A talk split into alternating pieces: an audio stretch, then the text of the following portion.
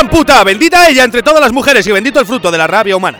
Náufragos, nos sentiríamos varios sin esas ganas de cagarnos en Dios. Qué importante y qué ingrato pasarse el día angustiado, cabreado con todo para después criticarlo, buscar nuevas fórmulas en la ecuación, porque por supuesto que el orden de los factores altera el producto. Y de qué manera, los que parten y reparten se llevan como siempre la mejor de las partes. Mientras tanto, a los demás nos dejan las migajas para pelearnos por ellas como palomas en una plaza sin ancianos. Es por eso que rechazo los actos de caridad de los grandes empresarios. No queremos filantropía, queremos trabajo. Me acuerdo de la nieve y de lo monicos que estábamos todos con las mil fotos que nos tomamos. Esas prendas que te hizo tu yaya y que ya temías no poder lucir otro invierno más. Ahí estaba por fin su momento de gloria. Tuyo es, abrázalo. Todos. Aunque no hubiésemos visto polvo blanco en nuestras vidas, sabíamos de nuestro cometido. Trineos, muñecos de nieve, batallas, campales. La pregunta es, ¿por qué razón los humanos sin experiencias previas sabemos cómo comportarnos ante situaciones que se nos presentan? Yo digo que por las putas películas. Las pelis y las noticias nos educan de esta manera, programándonos con modelos de conducta, con códigos de vestimenta, incluso con cánones de belleza. Como en un mal chiste, el presentador del 50 por 15 ejerce ahora de lúgubre celestina en un programa que se nutre de la buena fe de dulces personitas que siempre soñaron con encontrar el amor. Y verse ya de paso en la televisión, hasta que se ven en ella y después se arrepienten.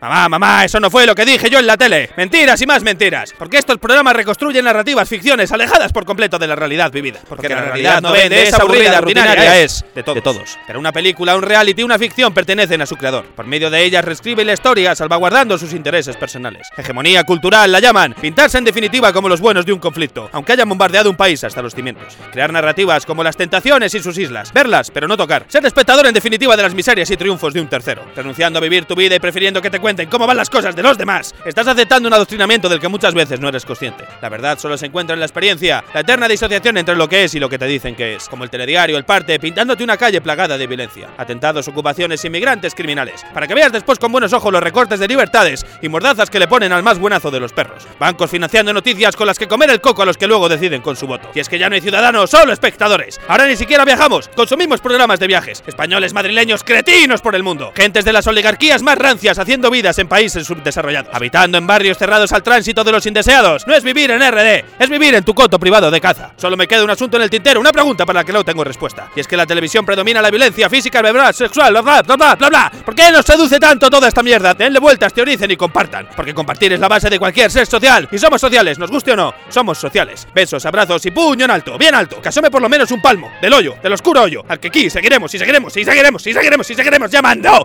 la brecha.